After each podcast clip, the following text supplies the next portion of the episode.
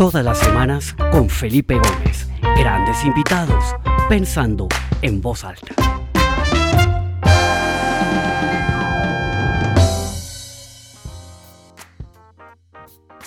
Bueno, bienvenidos hasta a este nuevo episodio de Pensando en voz alta.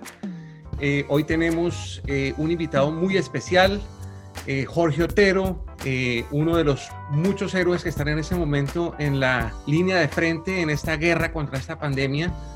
Jorge, voy a dejar que él se presente, pero está en, trabajando en un hospital en Connecticut, a solo dos cuadras del estado de Nueva York, donde ya ha llegado esta, como lo va a llamar, esta ola de la pandemia en el corazón, donde se salió esta pandemia. Eh, y creo que tiene unas reflexiones bien interesantes para compartir con nosotros. Entonces, Jorge, bienvenido. Es un honor estar eh, contigo hoy acá. Tenemos a varias personas conectadas, tenemos ya más o menos a 150 personas conectadas de muchas partes del mundo. Entonces, eh, pues bienvenido y de verdad que para mí es un honor y un privilegio poderte tener acá hoy con nosotros. Bueno, Felipe, muchísimas gracias por esta tan amable invitación eh, de estar aquí con ustedes Pensando en Voz Alta.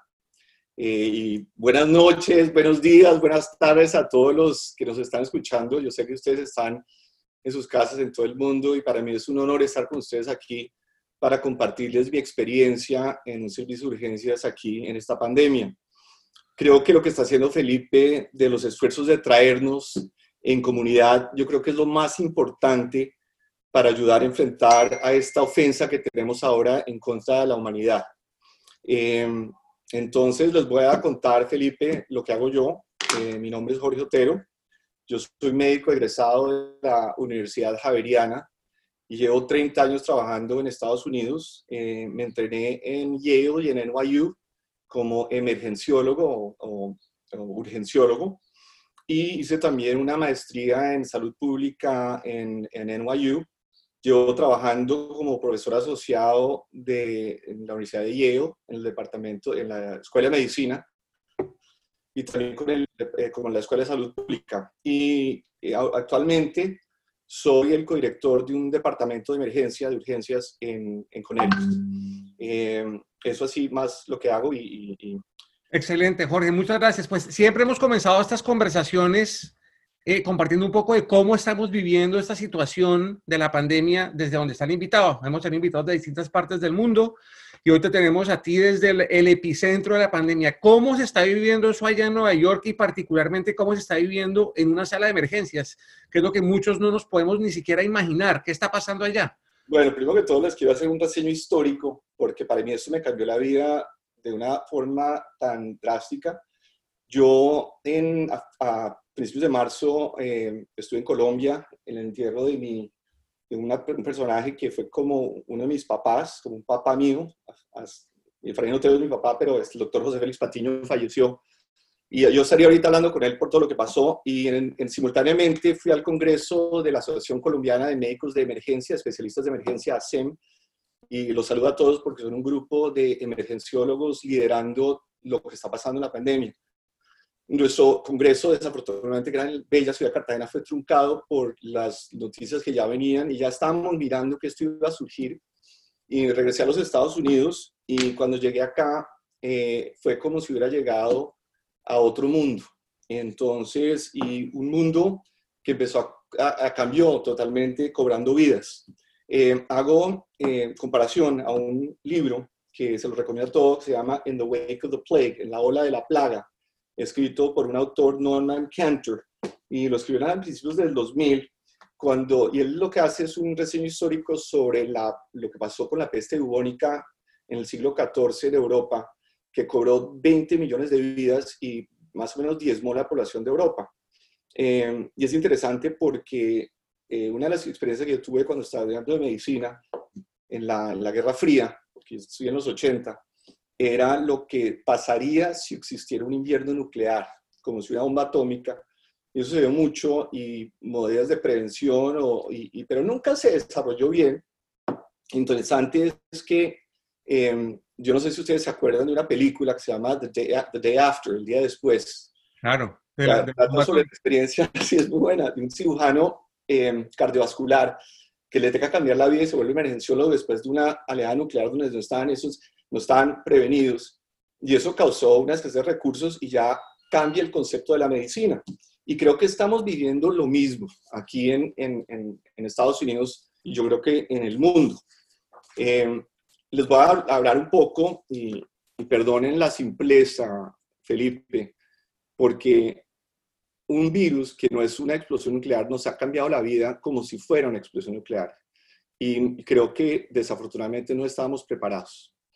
Eh, antes de contarles de mi experiencia en el servicio de urgencias, les quiero dar un poquito de, ah, de, información en educación. Y sé que toda la audiencia, y excusen mis colegas médicos, que, que, va a ser muy simple, es lo que es un virus, porque de pronto la gente no sabe y si soy muy simple, me gustaría reiterarlo.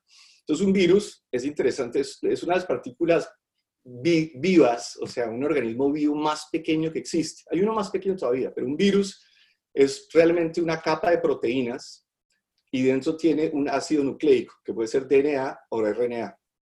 Los virus eh, no pueden vivir solos. Entonces, la razón de la existencia, por qué se, por se creó el universo, creó Dios, eh, porque ellos tienen que vivir de un huésped y lo que hacen es, eh, nosotros tenemos células que son unas industrias que en combinación producen la belleza que es el organismo humano, y estas células tienen una forma, unas funciones de producción. Los virus se acoplan a las células, se meten adentro y les cambian la dirección de lo que tienen que hacer para solo producir otros más virus, que es producir proteína y el núcleo nucleico. Y lo que pasa es que rompen y destruyen la célula para salir libres y matan a la célula. Y eso vuelve un círculo vicioso. Entonces, el coronavirus, que es lo que estamos eh, enfrentando ahora, es un virus que se llama corona porque tiene una, la proteína que lo encapsula, tiene una coronita, y dentro tiene un, un ácido nucleico que es RNA. Entonces lo que necesita es un huésped y se acopla y, produce inflamación o destrucción de la célula. Eh, es interesante porque los coronavirus han estado con nosotros toda la vida y son los que producen la gripa nuestra. O sea, entonces, los, la mayoría de los coronavirus lo que hacen es afectan las vías respiratorias altas, que son la nariz, la garganta, nos producen la estornudadera, la fiebre y, y pasan. Nuestro sistema inmune los, los elimina y nos vuelven a dar de vez en cuando, pero no, no le da gripa toda la vida. Lo que pasó fue, y en más en, en el 2003, 2002, eh, en el, uno de estos coronavirus muta y empieza a afectar las vías respiratorias bajas. Y las vías respiratorias bajas es el pulmón. Entonces, el pulmón es, son unos saquitos, o sea, hecho de saquitos pequeñitos, pequeñitos, se llaman los alvéolos, que son unas celulitas unidas formando una bombita. Y esa bombita tiene aire, cuando uno respira, entra el aire, y ese aire tiene oxígeno, y el oxígeno hace un intercambio con unos vasos sanguíneos, y eso, el aire y el oxígeno es lo que nos mantiene vivos, nos mantiene las, las células. Esos saquitos se inflan y se desinflan por medio de la respiración. ¿Qué pasa cuando hay una enfermedad de vías respiratorias bajas, como una neumonía?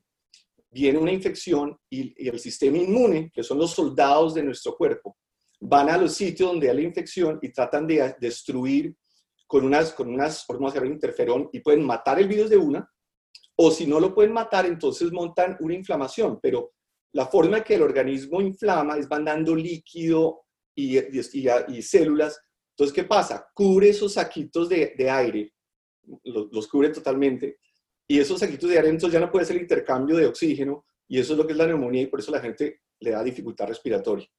Entonces, el primer virus descrito fue en el 2002, el SARS-CoV-1, y se llama SARS porque es Severe Acute Respiratory Syndrome, o síndrome agudo eh, respiratorio severo porque produce unas neumonías bilaterales, se llenan los pulmones de agua y la gente no puede respirar, y si uno no puede respirar se muere. Entonces, el primero fue el COVID-1, que causó 800 muertes. Después hubo uno en el 2012, el MERS, que se llama, que es Middle Eastern Respiratory Syndrome, o síndrome respiratorio del, Medio Oeste, causó con 900 vidas.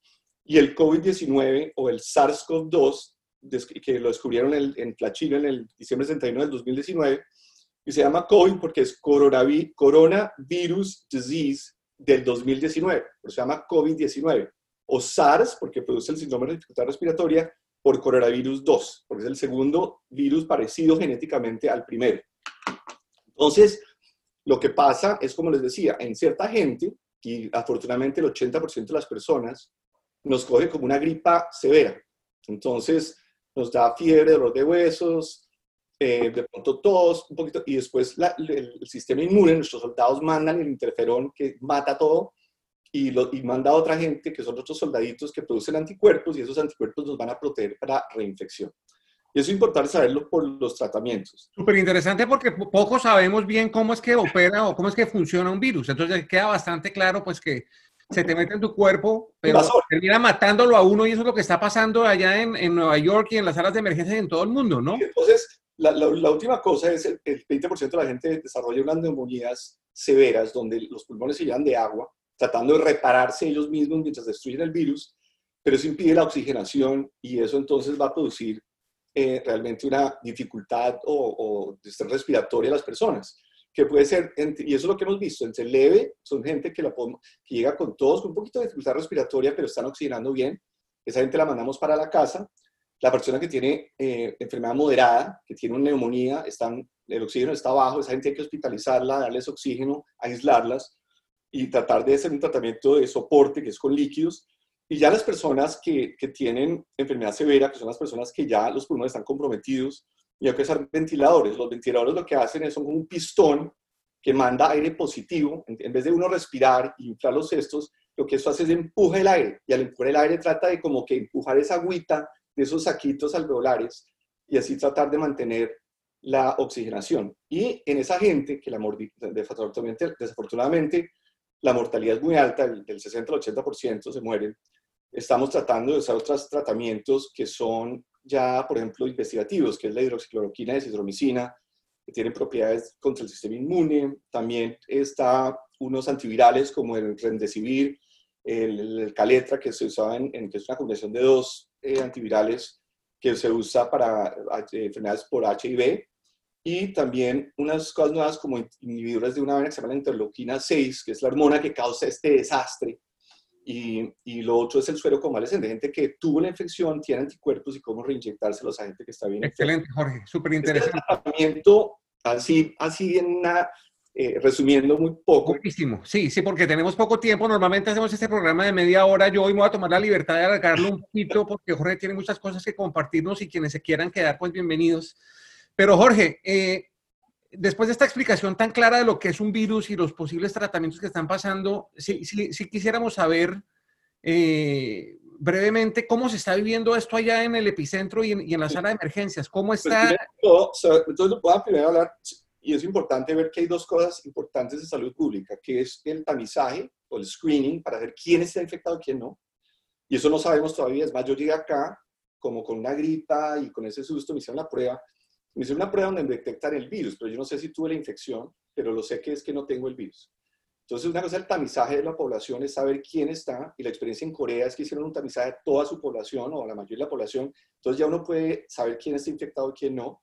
Y la otra cosa es el aislamiento, y es donde estamos, eso fue lo que cuando llegué, o sea, ya aquí uno casi no ve carros y hay carros que desafortunadamente aquí el, aislamiento, como en Colombia, es más que todo voluntario realmente. Es voluntario obligatorio, pero realmente es voluntario.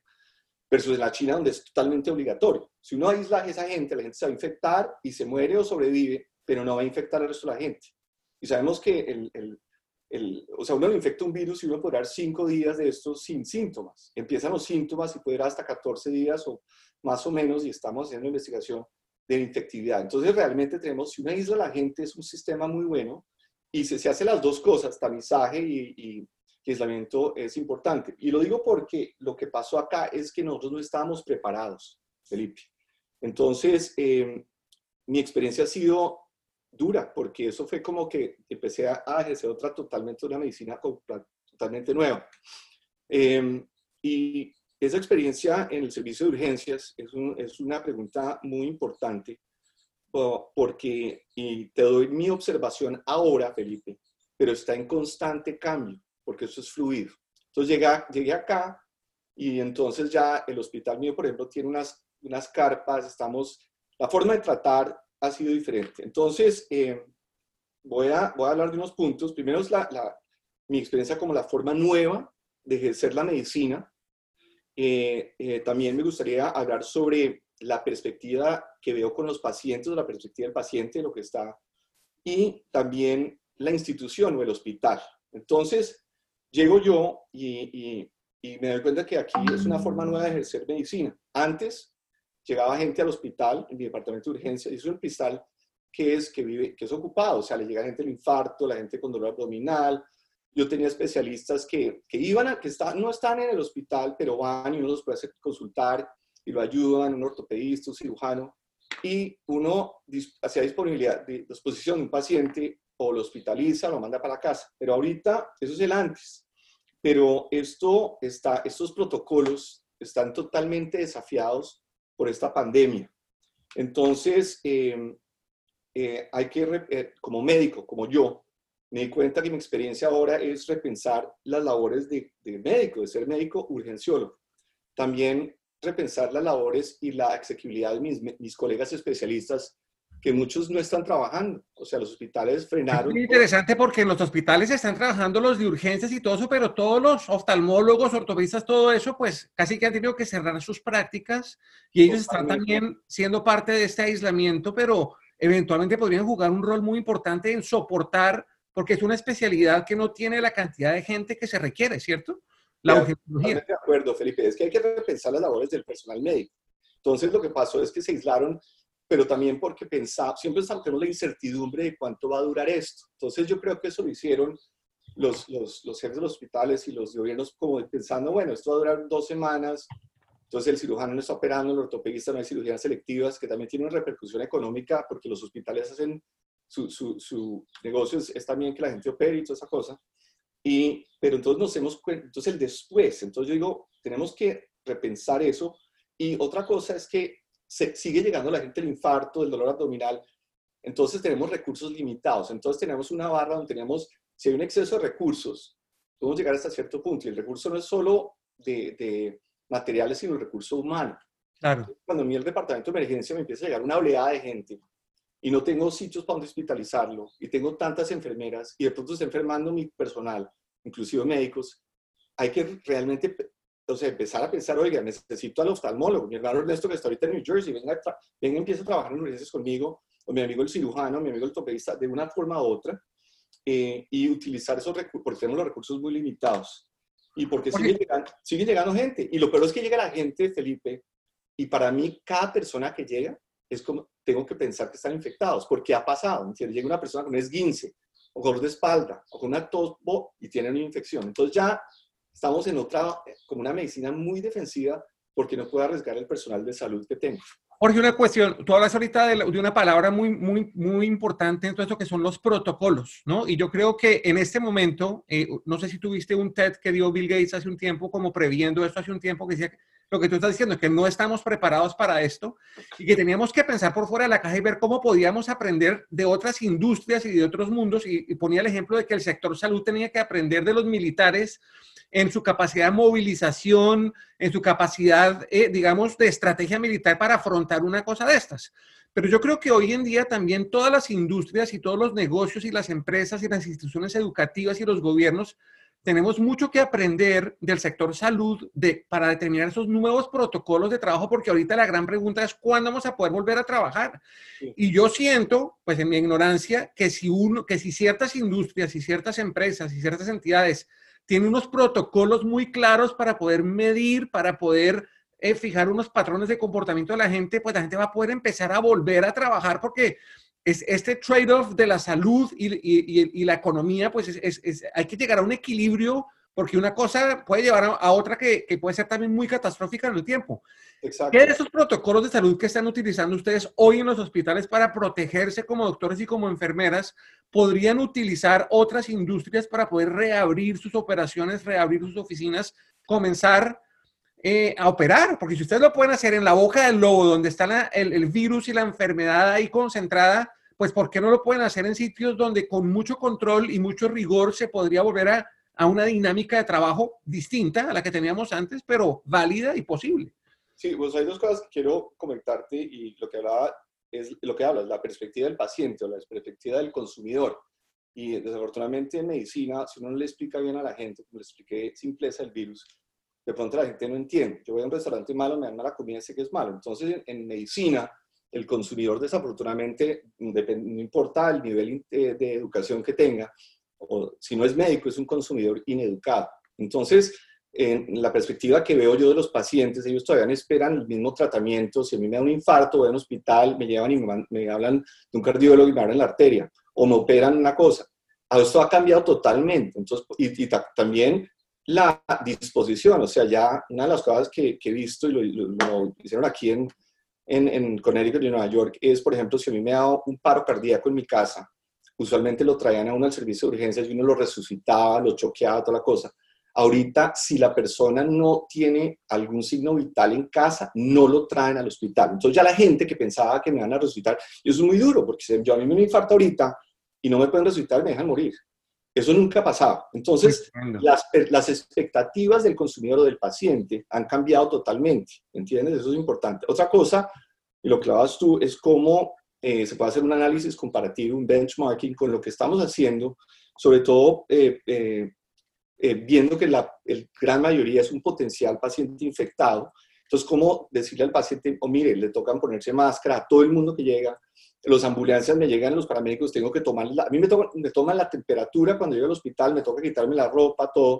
hablemos de eso, hablemos de eso en detalle un poquito. ¿Cómo es, ese, cómo, cómo es un protocolo de entrada? ¿Tú cómo entras al hospital? ¿Cómo entra la gente? El protocolo de entrada, que, los, que eso es lo que hace el hospital. Entonces, hay unas, todo el hospital está actualmente sellado, es más, hicieron un hospital de guerra al lado, pero yo entro al hospital por una entrada donde me, hay dos enfermeras y me toman la temperatura, me toman oral y, por la boca dos veces.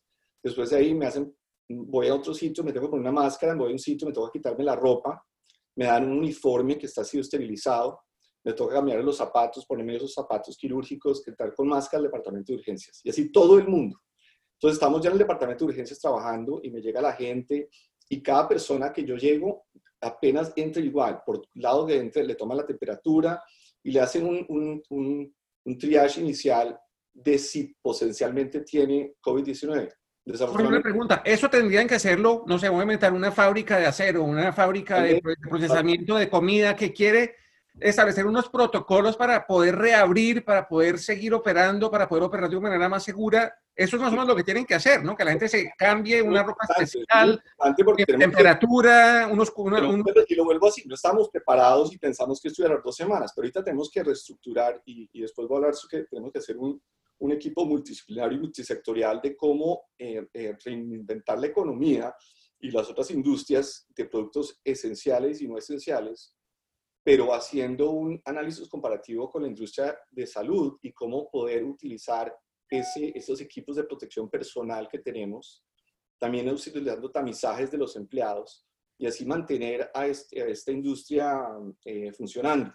Eh, el hospital eh, y, la gente a veces no está, no está preparada para, para, y yo tampoco estaba preparado porque eso produce una utilización de más recursos, no es tan eficiente pero a la hora uno tiene que prepararse para eso, eh, Felipe.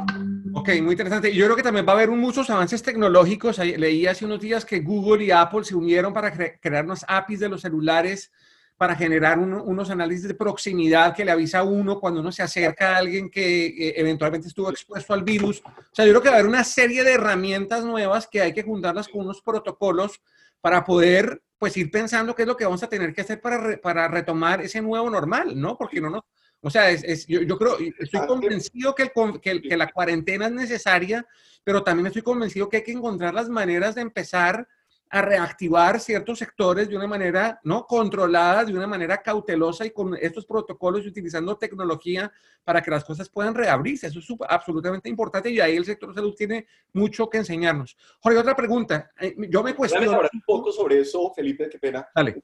Y es que yo llamo una cosa que se llama la tragedia de la adaptabilidad siempre nos adaptamos a estándares viejos y es difícil cambiar culturas en industria. Entonces, en medicina es dificilísimo.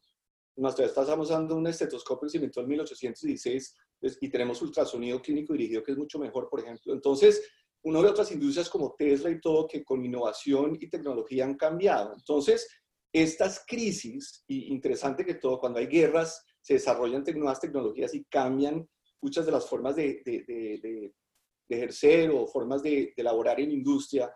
Y, creo que es importante, y hay un libro muy bueno que se llama El cuidado de los extraños, The Care of Strangers, que habla sobre cómo los hospitales nacieron.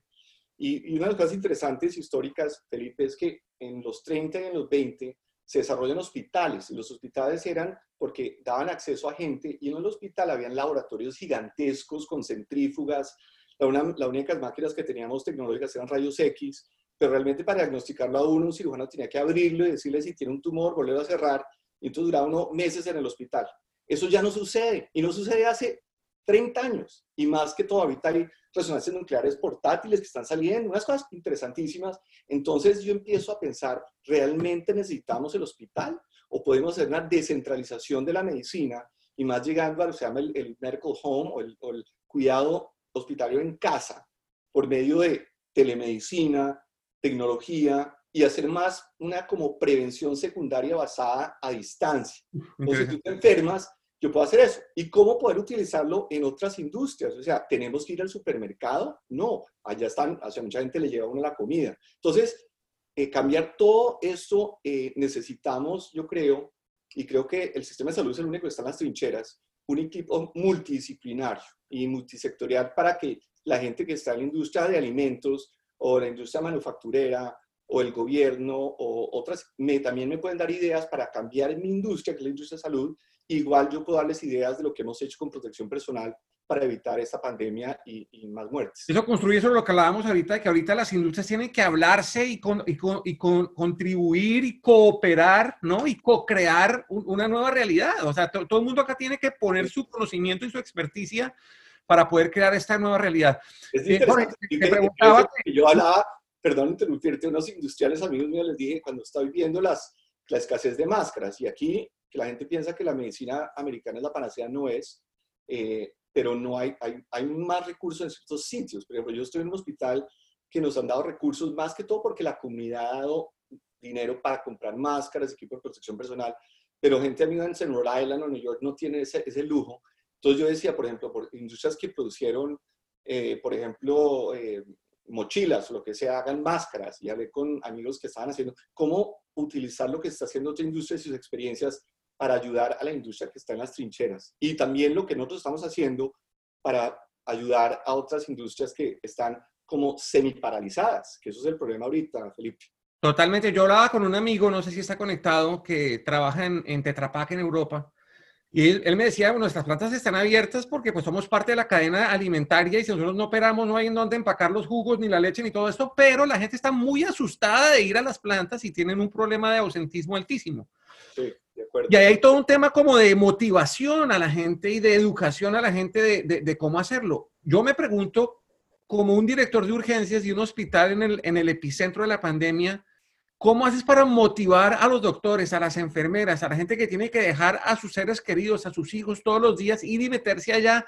¿Cómo haces tú como director para motivar a estas personas y qué podríamos aprender de eso para las otras industrias? Pues vuelvo a decir, mis observaciones son de día a día porque es difícil y es difícil motivar.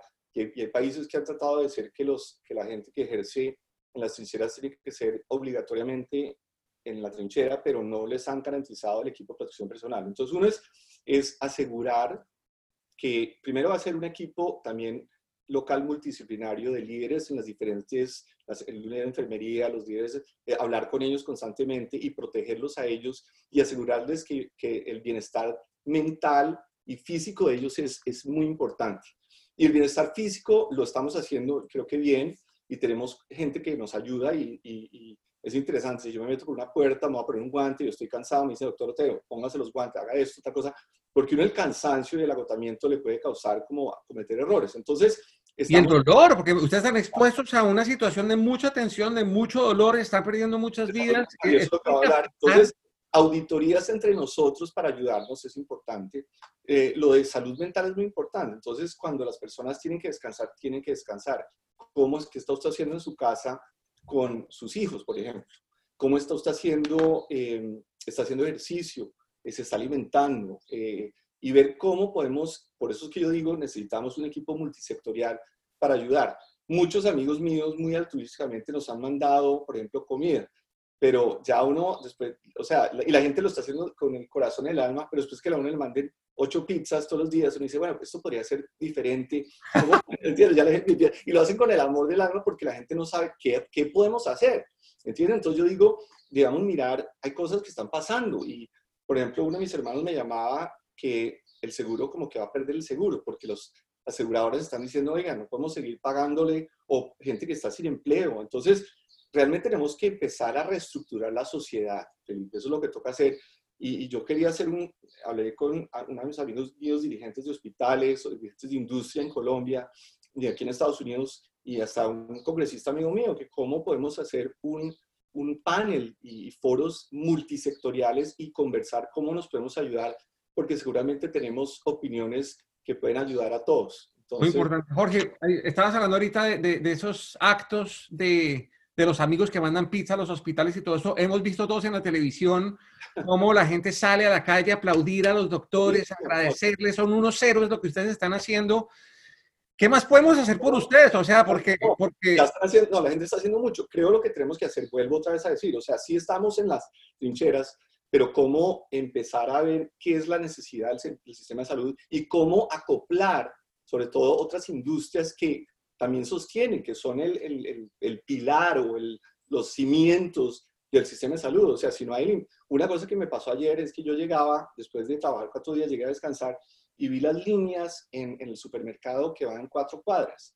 Yo no sé si ustedes están en ese momento donde tú estás o mis, los, los, la gente que está en la audiencia, pero yo empecé a ver eso y uno entra a los supermercados y ya empiezan a limitar lo que uno puede comprar. O sea, entonces está, seguramente se está haciendo seriamente afectada la producción. Entonces tenemos que empezar a ver cuáles son las necesidades reales, por ejemplo, yo como empleado de salud o no, y cómo ayudar, con, así con un análisis comparativo de lo que estamos haciendo para seguir que, que, que sigan abasteciendo y que sigan vivas esas industrias. Y estos foros, por ejemplo, son muy importantes porque seguro mucha gente tiene muchas respuestas y no han pensado porque, porque esto nos cambió la forma de vivir. Total. Jorge, pues eh, aquí donde yo vivo, que es en los suburbios de Atlanta, no, no hemos podido salir a, a, aplaudir a los doctores porque por acá no pasan y tratamos de no salir mucho más allá de la calle principal. Pero preparamos una pequeña muestra de cariño entre muchas personas para ti y todo el equipo que quiero tratar de compartir. No sé si esto va a funcionar. Eh, son dos minutos, vamos a ver si esto funciona. A ver, intentamos. Vamos a ver.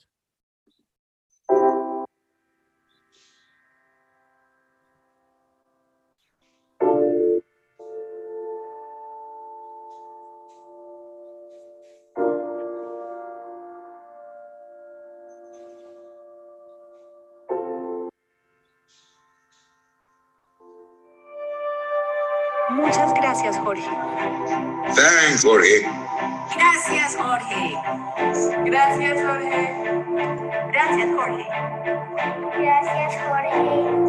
Gracias, Jorge. Gracias, Jorge.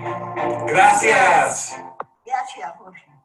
Gracias, Jorge. Jorge, muchas gracias. Gracias, Jorge. Gracias, Jorge. Gracias, Jorge. Jorge, muchas gracias. Excelente labor. Bendiciones. Gracias, Jorge. Gracias. Thank you very much for keeping us all safe and taking care of those that are sick. Gracias, Jorge. Gracias, Jorge. Gracias. Muchas gracias, Jorge. Gracias, Jorge. Y muchísimas gracias a todos los doctores. Gracias, Jorge. Cuídate mucho. Gracias. Dios te bendiga. Gracias. Gracias por el sacrificio sé que en estos momentos difíciles este, ustedes también tienen sus familias y tienen sus hijos y sin embargo están ahí este, tratando de salvar vidas. Gracias por todo Dios los bendiga. Gracias, Jorge. Thank you. Thank you. Thank you. Thank you. Gracias. Thank you, George, for sacrificing so many hours in the hospital and trying to get those COVID patients better. Um, we really appreciate you and hope you stay safe. Gracias. Muchísimas gracias, Jorge, a todos los médicos que nos están Jorge, gracias y gracias a todos los médicos que están allá afuera cuidándonos. Gracias. Muchas gracias, Jorge. Gracias, Jorge. Muchas gracias por lo que hacen. Muchas gracias por cuidarnos. Ustedes son unos héroes. Gracias de todo corazón.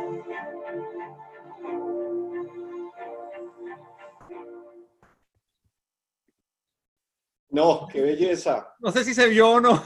Bellísimo, Felipe. Mire, esas son las cosas que lo enaltecen y por eso hacen que yo siga trabajando.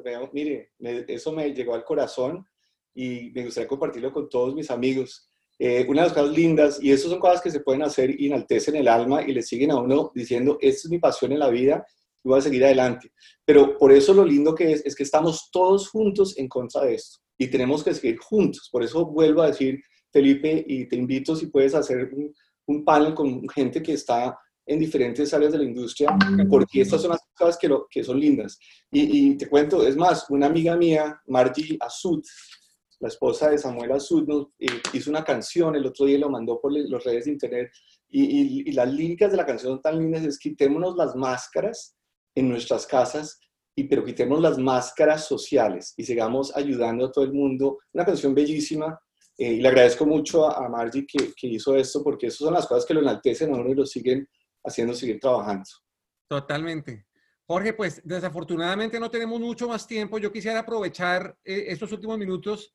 ¿Qué, ¿Qué, qué, recomendaciones nos puedes hacer a quienes estamos en casa para, para, para no seguir inundando los hospitales de gente? Yo creo que la gente se tiene que tomar muy en serio el quedarse en casa. Sí. Hay mucha gente que se lo toma todavía muy a la ligera. ¿Alguna recomendación, algún consejo, alguna cosa que nos pudieras dar a todos?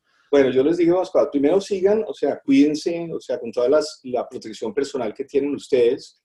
Eh, creo que, y en parte de, de, médicos, colegas míos que no están trabajando y, y, que queremos hacer algo, es una red de telemedicina donde ustedes puedan tener la oportunidad de llamarnos. A mí ustedes me pueden llamar a la hora que quieran, mis amigos, a mí no me importa que me saturen y los, algún día los llamaré, hacerme preguntas sobre cualquier cosa y con la simpleza que puedo explicarles sobre patologías relacionadas con esta pandemia o no. Entonces es importante tener la opinión. A ustedes también les pido que tengan paciencia y que traten de, de, de, entretenerse, porque parte de lo que pasa uno es que está en su casa, dice no quiero salir, ¿qué hago? No sé qué. Traten de, hay que reinventar cosas. Yo lo que estaba hablando contigo, por ejemplo, la educación, están tratando de educar a los niños por medio de, igual que lo hacían en la clase, no, eso tiene que cambiar para que uno se entretenga. Entonces, como por ejemplo, le digo a un niño, venga y escuche esta entrevista y me haga un resumen sobre esto. Entonces, la forma de educación, la forma de eh, las películas, vean películas, eh, hagan, traten de hacer ejercicios, salgan a tomar aire, pero restringiéndose, que si continuamos el aislamiento, yo creo que vamos a, vencer esta pandemia, Felipe. Excelente, Jorge. Muchísimas gracias, de verdad. Ha sido espectacular. Me hubiera encantado quedarme acá otro par de horas hablando, oyendo historias y todo. Eh, de verdad, muchas gracias, eh, mucha gratitud por todo lo que están haciendo allá en, en los hospitales. Yo creo que es de admirar eh, y todo el mundo, toda la sociedad estaremos eternamente en deuda con ustedes que están allá poniendo eh, el pecho en esto, ¿no? Eso estamos. somos, soy humano como todos ustedes y cualquier recurso, cualquier necesidad, Felipe, estoy a la a disposición de ustedes. Excelente. Y simplemente para cerrar, contarles que eh, la próxima sesión de Pensando en Voz Alta será el próximo martes. Hace unas semanas eh, alguien en Facebook puso un link de un artículo en Vanity Fair de, un eh, eh, paisa, un personaje de Medellín que, que estaba leyendo su Twitter y vio un Twitter de Singularity University que decía, ¿y qué pasa si construimos un ventilador de mil dólares? ¿no? Un ventilador, el precio normal está entre 25 mil y 30 mil dólares. Y este paisa, ingeniero, ingenioso, como todos los paisas, dijo, wow, me gustó y creó un grupito de WhatsApp con sus amigos ingenieros y metió a unos doctores y todo. Y se ha desatado una historia fascinante de colaboración, de cooperación, de industrias que hacían una cosa y con lo que decía Jorge están haciendo otra. Y tienen ya prácticamente desarrollado este ventilador de mil dólares, una eh, eh, odisea realmente fascinante, una historia fascinante. Eh, entonces, voy a tener a Mauricio Toro eh, como invitado el próximo martes, que nos va a contar cómo ha sido esta carrera para desarrollar este ventilador de mil dólares, cómo ha sido la colaboración entre diferentes eh, personas con diferentes experticias, como decía, doctores, ingenieros, eh, gente del sector financiero, el sector industrial, que ha transformado sus industrias para cooperar y es una historia realmente muy linda de innovación, de creación, de asumir la responsabilidad de, de, jugar un rol importante en medio de esta pandemia para desarrollar algo que se necesita. Tú nos puedes decir eh, la escasez de ventiladores que hay en los hospitales y esto que acá estamos en un país desarrollado. Entonces, pues los espero el próximo martes a las once y media. No sé, Jorge, si quieres dar unas palabras de cierre antes de que, de que cerremos. No, las- eh, creo que lo que hablaba yo es que con, la, con todas estas crisis, lo que pasa en las guerras, estamos viendo esto. Hay innovación, pero entonces ahí es donde el equipo multidisciplinario entre diferentes eh, profesiones, puedo yo decirles, por ejemplo, que lo que tú dices es que hay cosas que podemos desarrollar con tecnologías que nos pueden ayudar a mi industria y lo mismo viceversa. Entonces, este, los, los invito también, se hacen muy interesantes, sí, la- el, el, concepto que él tiene que es excelente, pero así es que se han desarrollado nuevas tecnologías y, la, y, el, el ser humano va a salir adelante. Entonces, muchas gracias Felipe, muchas gracias a todos ustedes, que disfruten del lindo día y, y vamos a salir todos adelante. Y me llegó al corazón ese agradecimiento. Bueno, ahora te lo mando por WhatsApp para que lo puedan. Bueno, chao Jorge, hasta luego todos, nos vemos eh, la semana entrante. Hasta luego. Chao.